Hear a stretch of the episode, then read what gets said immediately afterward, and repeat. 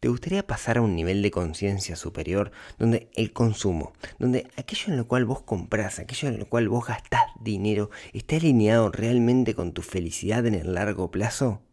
Si eso es lo que estás buscando y querés dejar de ser una víctima de las circunstancias y comprar cosas que en realidad no sabes ni por qué compraste, este episodio es para vos.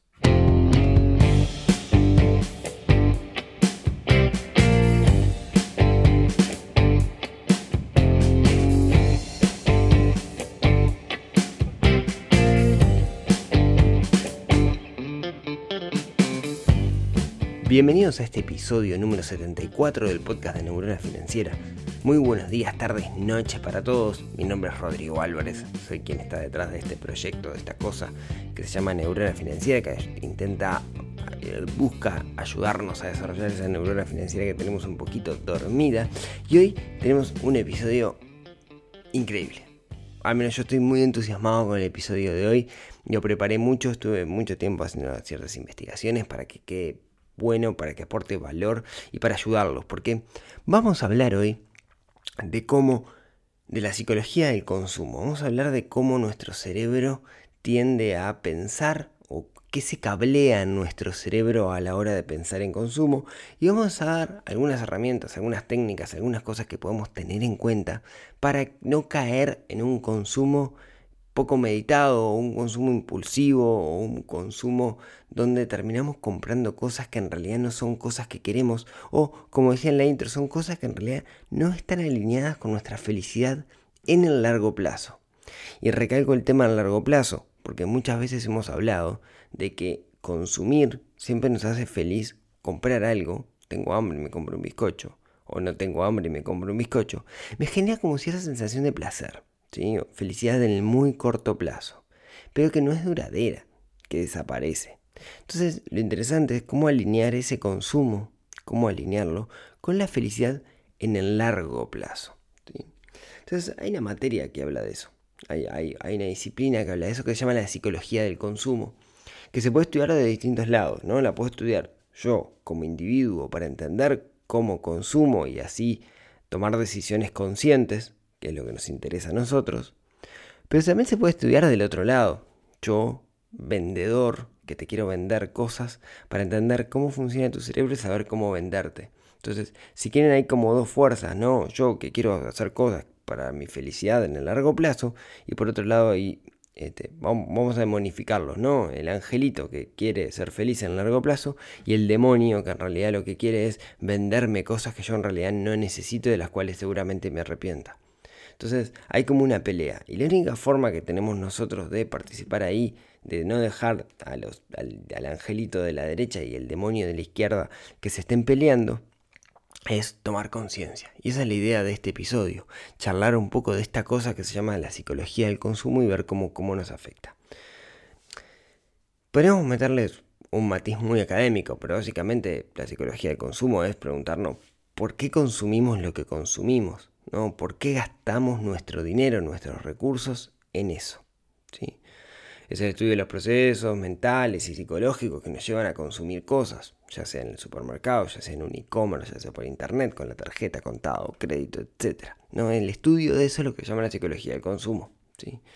Y lo que tenemos que tener presente, y quizás lo más importante, es que no podemos pensarlo como si fuéramos seres racionales. Somos seres racionales, sí, totalmente, pero somos más seres emocionales. Y la psicología del consumo justamente se mezcla ese ser emocional que somos y lo que termina pasando es que se arma un cóctel precioso entre un conjunto de aprendizajes, traumas, experiencias pasadas, etc. y se mezcla con esto del consumo. Entonces, por eso, digamos, de materia psicológica, de hecho, existe el comprador compulsivo patológico, que es el extremo que estudia la psicología del consumo, que es aquel que necesita gastar y gasta mucho más de lo que tiene todo el tiempo y termina su vida arruinada. Y conozco algún caso yo de esos, o sea, conozco algún caso de eh, gastador compulsivo que se terminó separando porque la, la, esposa lo dejó porque justamente caía en esta, en esta patología. Es una patología cuando uno es gastador compulsivo y ahí necesitas ir a verlo con, profesionales. ¿sí? Entonces, bueno, como ven, es una materia súper amplia esto de la, de la psicología del consumo. ¿no? Podríamos decir, si lo pensamos desde un punto de vista racional, el consumo no es otra cosa que yo detecto una necesidad y después voy a buscar un producto o servicio que pueda satisfacer esa necesidad. Esa es la visión, si quieren, racional, ¿no? De Mr. Spock, como hablamos la vez pasada. Es una visión que eh, busca, eh, digamos, responder como si fuéramos computadoras, como si nuestros procesos fueran siempre, siempre 100% racionales. Pero la realidad es que no es así. La realidad, como yo decía, es que en esa parte de detectar la necesidad, nos confundimos un poquito de lo necesito con lo quiero. O de justificar, hay algo que se llama el sesgo cognitivo, que es que muchas veces tomamos una decisión y, terminamos buscando em, cosas que comprueben aquello con lo cual nosotros creemos. Entonces, quiero algo y después me termino convenciendo que es una necesidad, pero en realidad no lo es. A la hora de ver cuáles son los factores eh, que determinan, eh, no hay blanco y que determinan, digo, por qué consumo cosas, algo que tenemos que tener claro es que no hay blancos y negros. ¿Qué quiero decir con esto? No es eh, bueno, eh, de alguna forma este, está bien que se quiera esto y está mal que se quiera esto otro. No es tan fácil. Por eso no tenemos que juzgar a personas que toman ciertas decisiones de consumo, porque hay muchos factores a tener en cuenta. Es distinto por cultura, no es lo mismo cómo se genera, cómo se maneja el, consumo en Asia que en, Occidente. Eso es bien distinto. O no es lo mismo Estados Unidos que Uruguay. O no es lo mismo México que Colombia, digamos. Siempre hay factores culturales que inciden muchísimo en nuestra toma de decisiones de consumo. También el estilo de vida que llevamos. No, no es lo mismo alguien que es em, clase baja que alguien que es clase media, que alguien que es clase alta. ¿sí? Los, los patrones de consumo van a ser bien distintos dependiendo de cada clase. Y algo que es bien interesante que muchas veces justamente lo que determina en qué clase está alguien es en los patrones de consumo que tiene. O sea, si yo tengo a alguien que es clase baja y puede tomar una decisión de consumo que sería de clase media, se va a empezar a considerar clase media. Eso me parece bien, interesante. Después no son lo mismo los motivadores aquello que nos hace consumir es, distinto para cada una de las personas. La personalidad, la edad o la percepción que tenemos sobre lo que consumimos. Entonces, son mil las razones por las cuales no podemos juzgar una decisión de consumo. Si viene alguien, se te sienta al lado y te dice, pa, me compré esto, nuestra primera tendencia es juzgarlo desde nosotros. Yo no lo hubiera hecho, me parece un gastadero de plata. Pero en realidad lo que uno debería decir es, para, esta persona, ¿por qué tomó esta decisión de consumo? Y capaz que es la decisión de consumo que tomaríamos nosotros si estuviéramos en su lugar. Entonces, quizás lo primero es no juzgar cuando vemos a alguien que gasta mucho dinero en algo, que nosotros decimos, mira qué el pedo eso que se compró, por Dios. En realidad, no deberíamos hacerlo, porque no sabemos qué está pasando por la cabeza de esa persona. Nunca debemos juzgar las decisiones de consumo de otros, ¿sí? Entonces, Dicho esto, algo que tenemos que tener súper claro, hay un señor que se llama Robert Cialdini, que hace muchos años escribió un libro que se llama, eh, si no me equivoco, eh, Las siete reglas de la persuasión. No me acuerdo si son siete o nueve. Bueno, buscan Robert Cialdini por ahí, les va, les va a aparecer. Es un libro brutal, excelente. Lo súper recomiendo. Tengo algún artículo en el blog que habla de ese libro y hablé de la neurona financiera, porque parece que está bueno entender cómo funciona nuestra mente y está bueno em, también poder protegerse de algunas decisiones que uno toma y no sabe por qué.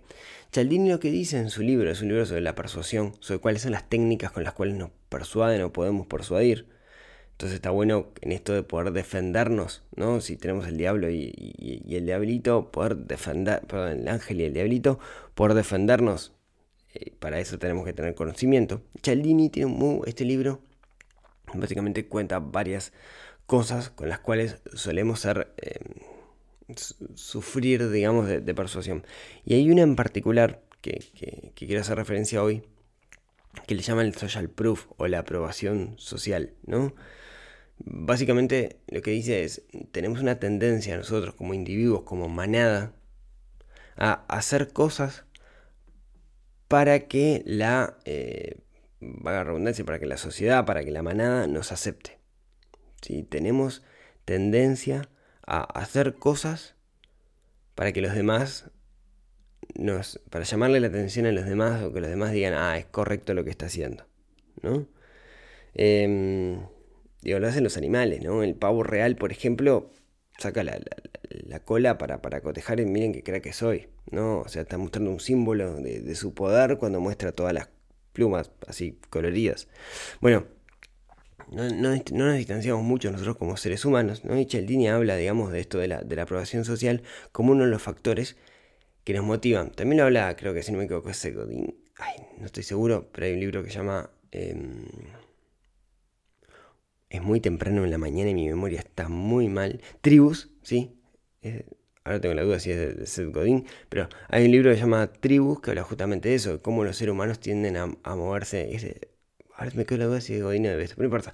Em, si nos movemos en, tribus, tenemos esa tendencia a movernos en tribus y a sentirnos partes de una tribu. Entonces, esta aprobación social es un gatillo, es un trigger que tenemos adentro de nuestro ser, que es mucho más fuerte de lo que nosotros pensamos. Entonces, tendemos a hacer cosas para que los demás piensen bien de nosotros, para sentirnos parte de la manada y para tomar un lugar significante en la manada.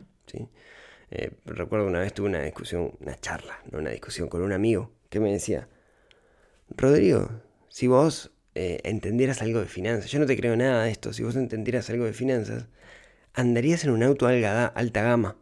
Y yo le decía, no, Luis, justo como yo se entiendo de finanzas, sé que no me tengo que comprar un auto de alta gama, ¿no? Y va por ese lado, va por ese lado, porque si para mí no es un beneficio en lo práctico tener un auto de alta gama, porque soy cero fierrero, en realidad no me aporta nada, es gastar plata, es para que los demás digan, mirá, ando en un BM. Ahora, si yo, de nuevo con aquello de no juzgar, si yo fuera alguien que tuviera pasión enorme por los autos, seguramente me haría muy feliz en el largo plazo tener un BM. Pero en mi caso no lo es, ¿no? Entonces, de nuevo, ¿no? Tendemos a hacer cosas por la aprobación social. Creo que lo comenté en algún episodio, me parece que es súper relevante. Em, cuando en, el Mundial de Rusia eh, había una periodista en rusa en un, en un, programa de radio y ella comentaba que, que en Rusia las las mujeres en particular, supongo que los hombres también, pero las mujeres en particular tienen la necesidad de mostrar, mostrarse como que les, va muy bien y para eso andan muy bien vestidas y en particular gastan muchísimo dinero en cosas como carteras Louis Vuitton, cosas por el estilo. Entonces decía que de repente tenés gente que trabaja 10 horas por día, que vive en un buen ambiente, pero que se gastan 3, 5, 10 salarios en comprar una cartera, una cartera Simplemente para salir a demostrar que están bien económicamente cuando en realidad no lo están, ¿no? Es como un símbolo, eh, eso me parece súper súper relevante y pensemos aquí en nuestra realidad cuántas veces nosotros invertimos dinero en cosas simplemente por el símbolo y no por el hecho en sí. Si quieren hay un ejemplo típico, eh, digamos, en el, ambiente digamos, de, los, de los negocios es bastante normal. Eh, hay unas lapiceras, hay una marca de lapicera que se llama Montblanc. ¿sí? Uno la reconoce porque el simbolito es como una estrellita blanca, digamos, es bastante conocidas. Y son lapiceras, son viromes que salen en el torno de los mil dólares o más, digamos, ¿no? Hay de todo. Son súper caras, son súper caras. Y la realidad es que sirve exactamente para lo mismo que sirve una virome Big que sale medio dólar. Escriben, uno podría decir, no, bueno, pero la Montblanc escribe increíble. Sí, está, lo que quieras. Obviamente cuando alguien tiene una lapicera de esas, lo que está queriendo decir es algo, está queriendo dar un mensaje, ¿no? De nuevo, es un símbolo, es un símbolo de estatus, es la cola del pavo real. No es por la lapicera en sí, o por la virome en sí, porque si la necesidad es escribir, yo lo podría hacer directamente con la VIX de medio centavo dólar. ¿sí? Y eso es algo que se da bastante, y de nuevo volvemos a lo de las culturas. Cada cultura es, tiene estas cosas de enfocarse en algunos aspectos. Yo, por ejemplo, la pasada estaba en México con una amiga que se compró una, una camioneta. Para mí, una camioneta de alta gama. O sea, una camioneta que acá en Uruguay costará 45 o 50 mil dólares. Acá en Uruguay los autos son bastante caros, pero una camioneta muy buena. Todo los chiches en la camioneta, ¿no? O sea, vidrio, techo, coso, sensores. Este, faltaba que te hiciera masajes, pero tenía, era hermosa, nueva, ¿no? Entonces vamos, no sé, 5.000 kilómetros la camioneta, un andar precioso, vamos por la ciudad muy despacito, ¿no? Porque todos los que conocen Ciudad de México saben que no se puede andar muy rápido por el tráfico, pero íbamos por la ciudad y de repente, o sea, nueva la camioneta, ¿no? Y de repente nos pasa una camioneta eh, Mercedes, que era más alta gama, digamos, ¿no? Una camioneta, no sé, de acá en Uruguay de costar 100 mil dólares esa camioneta. Y, y mi amiga se la queda mirando y dice, ay, qué divina esa camioneta, cómo me gustaría tenerla. No es alguien fierrera, ¿no? Yo, yo la conozco, yo sé que de mecánica cero, apenas se pierde en México y apenas sabía caminar, manejar la, camioneta esta con todas las chiches y las cosas que tiene, ¿no? Entonces, ¿por qué? Por el símbolo de estatus, porque conozco a la persona y sé que lo que quiere comprar no es necesariamente la camioneta. Lo que quiere es un símbolo de estatus. ¿sí? Está buscando afuera lo que no obtiene adentro. ¿no? Entonces, si en el factor común de la cartera en Rusia, de la lapicera Montblanc que usan los empresarios o de la camioneta, eh, esta que les conté en México, el factor común es el símbolo. ¿Qué simboliza esto que yo tengo? Claro, ahí tenemos un problema y es, está bien los símbolos, digamos, ¿no? O sea, utilizar símbolos, utilizar símbolos de alguna forma, a mí me ayuda a acercarme con lo que ese símbolo representa. Si yo tuviera una lapicera Montblanc, seguramente me sentiría un empresario. Me ayudaría a acercarme más al concepto de empresario porque yo me sentiría más así. Si yo manejo un Mercedes, una super camioneta Mercedes, seguramente me sienta que soy un público ABC1, digamos que soy este, un ricachón porque ando en un auto súper caro. Y eso me ayuda a hacer negocios o mezclarme con ciertas personas. La mujer que tiene la cartera en Rusia seguramente se sienta más linda o se sienta más empoderada o más segura porque tiene esto. ¿Sí? Ahora el problema, el problema es que no podemos darle más importancia al símbolo que al hecho en sí. Con el símbolo no funciona solo. Necesito, necesito otras cosas. O sea, necesito hacer cosas. El símbolo eh, me puede llegar a acercar, pero en realidad el empresario que tiene Montblanc es el que ya llegó, no el está arrancando. No sé si me explico lo que quiero transmitir, ¿no? A veces le damos más importancia al símbolo que al hecho en sí. Y por eso tendemos a gastar mucho dinero. Miren, déjenme contarles una historia. Eh, hace, hace tiempo vi un video, se lo dejo linkeado en, las notas del, del, episodio. Hay una zapatería que se llama Payless. Payless en inglés quiere decir pagar menos, ¿no? ¿Y qué asociamos nosotros con una zapatería que se llama Payless o pagar menos? Seguramente lo primero que nos venga a la mente sea mala calidad, zapatos feos y baratos. Porque asociamos lo barato con lo malo. Y no necesariamente es así. Entonces, la gente de Payless hizo algo que es, pero es brillante, es brillante. Después les dejo el video. Miren el video porque es muy bueno. Eh, tomaron sus zapatos, los zapatos de Payless, los mismos zapatos que salen 10, 15, 20, 30 dólares como mucho, y alquilaron un local, en, por decir algo, ¿no? En la Quinta Avenida en Nueva York, ¿no? Ese local se lo tapearon y comenzaron a decorarlo. Lo decoraron como si fuera un museo, para que se haga una idea, ¿no? La percepción de valor que había dentro era estatuas, música clásica, vitrinas, luces, brillos. Y en cada una de las vitrinas lo que había era un par de zapatos. Un par de zapatos de Payless. Pero el entorno era un entorno de lujo total. Guardias de seguridad, prensa, ¿no? Entonces le pusieron un nombre a la zapatería que el nombre no era Payless, le pusieron otro, e invitaron a los mayores influencers de moda del momento. Todos fueron, entraron y vieron las estatuas, la música clásica, los mozos sirviendo caviar y champaña, em, ¿no? Este, los brillos, las vitrinas, la seguridad. Entonces, después los entrevistaban a los influencers. Decían, ¿Qué opinas de este zapato? No, este zapato es increíble. Fíjense el diseño, es bien europeo. Y el cuero, no sé qué, no sé cuánto. ¿Cuánto pagarías por este zapato? A mí me parece que es un zapato de 800 dólares. ¿Cuánto sale? 600. ¡Wow! Estás re barato, me voy a llevar un par. Y, empezaban a comprar cosas estos influencers. Digo influencers, si me pudieran ver, estoy haciendo entre comillas con los dedos, ¿no? O sea, esta gente que tiene muchos seguidores en redes. Bueno. La cuestión es que compraban un montón de zapatos y los entrevistaban y después les decían, flaco, ¿sabes que este es un zapato de Payless que vale 15 dólares? Y quedan tipo, no way, quedan todos como re enloquecidos, no, no puede ser, no puede ser, no puede ser, ¿no? Y, me parece una cosa tan buena eso de que tendemos a mezclar la percepción de algo es caro, entonces es un símbolo de estatus, pero en realidad no necesariamente es mejor o de más calidad que algo que sea barato. Y la gente de Payless con los zapatos los demostró hasta el cielo. ¿sí? Entonces, eh, sabemos más o menos por dónde va esto de la psicología del consumo.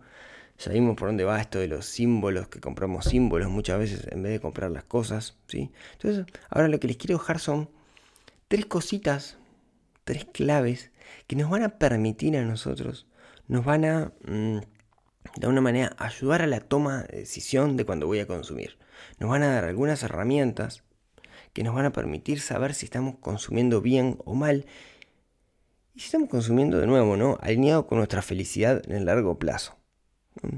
Entonces, creo que lo, primero, lo primero que tenemos que tener en cuenta, ¿no? Como, como paso número uno para esto es cuando vamos a comprar algo, tener clara cuál es la necesidad que queremos satisfacer. De nuevo, tener clara cuál es la necesidad que queremos satisfacer. Consumir se trata de comprar un producto o servicio que satisface una necesidad. Ahora, ¿cuál es la necesidad que quiero satisfacer? ¿Quiero satisfacer la necesidad de escribir o la necesidad de demostrar estatus? Son necesidades distintas. Una la puedo resolver con la VIC y la otra la tengo que resolver con la Mont Blanc. Y está bien, no lo juzgo. Lo que está mal es querer satisfacer la necesidad de escribir con una Mont Blanc que sale 1500 dólares, cuando lo puedo hacer con la Vic de medio dólar. Porque en realidad la necesidad que querés cubrir con la Mont Blanc es estatus, no es escribir. Entonces tenemos que tener claro, en caso de la camioneta, la necesidad no es transportarte cómodamente, pues ya lo estás haciendo súper bien. La necesidad es comprarte algo que simbolice lo bien que te va. ¿Sí? Em, se trata de eso, se trata de entender cuál es la necesidad real que yo tengo. Y tengamos en cuenta que si estamos comprando algo por el símbolo, saber cuál es la necesidad, porque quizás podamos resolverlo de otra forma. hay un ejemplo que a mí me gusta mucho, que es el ejemplo de la Harley. Em, una Harley. ¿Qué estoy comprando? Una moto. No hablando de la Harley Davidson, las motos, las Chopper. ¿Qué estoy comprando? Una moto. ¿Para qué sirve? Para transportarse. Bueno, pero es una moto cara. ¿Por qué no compro una más barata para hacer eso? ¿Por qué no compro un auto que, es más cómodo cuando llueve? ¿Por qué compro una Harley? Y ahí lo dice muy bien, eh, lo dijo Harley eh, o Davidson, uno de los dos, digamos, lo dijo en su momento, dijo, nosotros no vendemos motos. Nosotros lo que vendemos es la chance que un contador de 50 años se ponga una campera de cuero, entre en un pueblito y la gente le tenga miedo. Estamos comprando un símbolo, no estamos comprando la cosa. No está mal, pero de repente ese símbolo, ¿sí? de repente lo que yo quiero solucionar, lo puedo resolver de otra forma. No necesariamente tengo que gastar 15 mil, 20 mil dólares en la moto o más, y lo puedo resolver de una forma muchísimo más barata, pero yo tengo que tener en cuenta que no estoy, usualmente cuando tomamos una decisión de compra, el símbolo lo hacemos de forma inconsciente y nosotros con el signo cognitivo nos convencemos de lo que queremos comprar es la moto para trasladarnos. Para ir, ah, mira qué bueno puedo ir al trabajo por la rambla, qué precioso me voy a comprar una moto. Y en realidad lo que estás comprando, es el símbolo. Pero lo haces de forma inconsciente y tenemos que tomar conciencia de eso. Porque de repente lo puedo resolver de una forma mucho más barata. Ese es el, paso número uno. El número dos es no dejarse llevar por el precio. No tener esa idea de más caro, más calidad. Muchas veces es así, pero no siempre es así. Hay una cosa que se llama... Em, ¿Cómo estoy ahí con los nombres? Me olvidé cómo se llama. Bueno, no importa. Em, si uno ve dos productos iguales, uno más caro que el otro, tiende a pensar que el más caro tiene más calidad. Lo ves con la cerveja, con los fideos, con lo que sea, ¿no? Y no necesariamente es así. Todo depende de un contexto, todo depende de muchas cosas. Em, hay un documental, hay un documental, si les gusta el mundo del vino, hay un documental, creo que está en Netflix, yo lo vi hace mucho tiempo, que se llama Mondo Vino. Entonces Mondo Vino analiza el mundo del vino y cuenta algo bien interesante. Dicen, bueno, miren, eh, hay una revista que se llama la revista Wine, que la revista Wine básicamente dice cuáles son los mejores vinos del mundo. uno sabe que un vino es muy bueno si la revista Wine la, reseñó. Y en particular, lo que cuenta el documental es que el, editor de, esa revista es muy amigo de eh, un enólogo muy conocido a nivel mundial que se llama Michel Roland. Entonces, tienen gustos muy parecidos. Entonces termina pasando que los vinos eh, buenos, mejor dicho, los vinos caros, porque los reseñó la revista Wine, son los vinos que le gustan al editor, que a su vez son los mismos vinos que le gustan a Michel Roland, que es este enólogo. ¿no? Entonces, ¿qué termina pasando? Los vinos más caros del mundo son los vinos que le gustan a Michel Roland. Punto. ¿Quién es Michel Roland? No tenemos ni idea, pero sabemos que es el que dice esto dice el documental, ¿no? ¿no? estoy tan metido en el mundo del vino como para, confirmarlo. Y lo que te dicen es, vos, mira que hay vinos que son mucho más baratos, que son iguales de buenos, pero capaz que no le gustan a Michel Roland, pero son muy buenos. Pero van a ser más baratos. Entonces, no construyamos la idea de que por algo es caro necesariamente es bueno, o mejor que otras cosas baratas. Capaz que es caro sí es bueno, pero eso no implica que las cosas baratas sean malas. ¿Sí? Ahí, falla, digamos, el, el, el, silogismo. Eh, y después lo otro, el, tercer punto, ¿sí? es tengamos cuidado con el contexto en el cual nos movemos. ¿A qué me refiero con esto? Nuestros patrones de consumo se van a adaptar al ámbito en el cual yo me muevo. Eh, por ejemplo, si yo el día de mañana, ¿no? Vamos, vamos, con una, hipótesis. Si yo el día de mañana em, me gano una beca, estoy, soy licial, estoy en un colegio público y me gano una beca para ir a un colegio privado, el cual es muy caro, pero yo lo tengo gratis y puedo ir, voy a tener un gran problema porque los hábitos de consumo de los cuales voy a estar rodeados van a tender a marcar mis propios hábitos de consumo. ¿Qué quiere decir esto? Si todos mis compañeros de clase tienen, no sé, este, iPhone X y yo tengo un teléfono barato, yo voy a querer un iPhone X y voy a enloquecer a mis padres porque necesito un iPhone X porque en mi entorno todos tienen iPhone X. Y ustedes podrán decir, ah, bueno, está, eso te pasa en la adolescencia.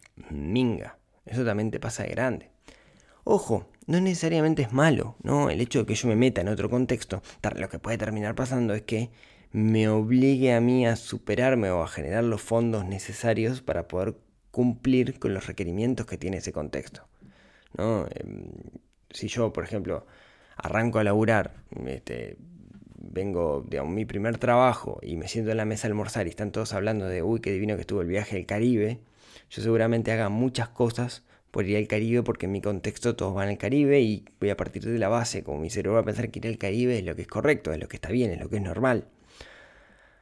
Y puede estar bueno, digamos, porque me va a forzar. Ahora, lo que tenemos que tener en cuenta es si yo realmente quiero ir al Caribe o es mi contexto el que quiere ir al Caribe. Y el contexto nos influencia muchísimo. Entonces tenemos que tenerlo presente, tenemos que tenerlo en cuenta, porque nuestra psicología de consumo va a ser muy influenciada y ahí tenemos que mirar hacia adentro. Y vuelvo con esto de mirar hacia adentro. Entonces, déjenme repasarle estas tres claves, que las tres requieren mirar para adentro. Primero es tener claro qué necesidad quiero resolver. Si es la necesidad real o la simbólica. Y si es la simbólica, pensar si no hay una forma más económica de hacerlo. Segundo, no dejarse llevar por el precio. No necesariamente barato es malo y caro es bueno. Puede pasar, pero no necesariamente es así. Y tercero, y por último, tengamos cuidado con el contexto porque el contexto va a influenciar muchísimo las decisiones de compra que yo tengo. Si yo em, me muevo en un contexto de gente con alto poder adquisitivo y mucho consumo, voy a tender a querer hacer eso cuando realmente no sé si es lo que necesito. ¿sí? Si tengo en cuenta estas, tres cosas, si soy consciente y tomo conciencia, valga la redundancia, de estas tres cosas, voy a tener herramientas suficientes para no consumir de una forma impulsiva, voy a tener herramientas para controlar la, psicología del consumo y trascender, ¿no? Y hacer realmente lo que quiero y no lo que los demás quieren. Y esto me va a ayudar a no gastar más dinero que el que tengo, que es el gran problema con esto. ¿sí? Ojalá esto les aporte valor. Y más en diciembre, que es un mes donde gastamos muchísimo más de lo que deberíamos. ¿sí? Así que bueno, esto es lo que quería contarles el día de hoy. Espero que, les haya gustado, espero que les sirva, espero que les ayude a controlar sus hábitos de, consumo. Em, muchísimas gracias a todos por escucharme hasta acá. Si tienen ganas, me pueden poner una reseña en, iTunes, que siempre ayuda. Me pueden agregar en su biblioteca de Spotify, que eso hace que más gente. Pueden compartir esto en, redes sociales, en Instagram, en Twitter. Eh, no saben lo que me ayuda cada vez que pasa eso porque llego a más gente y el objetivo de esto siempre es llegar a más personas y es impactar la mayor cantidad de personas posible para que aprendan y para que no caigan en estos errores.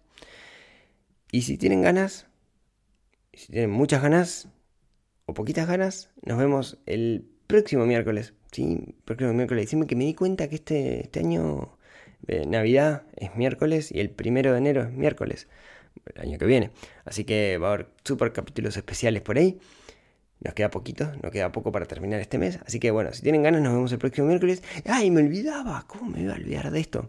Si, una vuelta, si, si quieren, dense una vuelta por neuronafinanciera.com, porque el CRA de Mauricio, que es con quien colaboro en Neurona Financiera, que me da una mano enorme, eh, hizo algunas este, le pedí que hiciera unas modificaciones y dijo, voy a hacerla nuevo, hizo toda la página de nuevo y quedó espectacular. Así que ser una vuelta, todavía hay algunas cositas verdes, pero ser una vuelta porque seguramente mm, nos ayudan a encontrar quizás algunos, algunos errores que todavía tenemos que trabajar. Así que muchas gracias a todos por escucharme hasta acá y si tienen ganas, nos vemos, nos escuchamos el próximo miércoles en esto que ha sido llamado Neurona Financiera. Un abrazo para todos.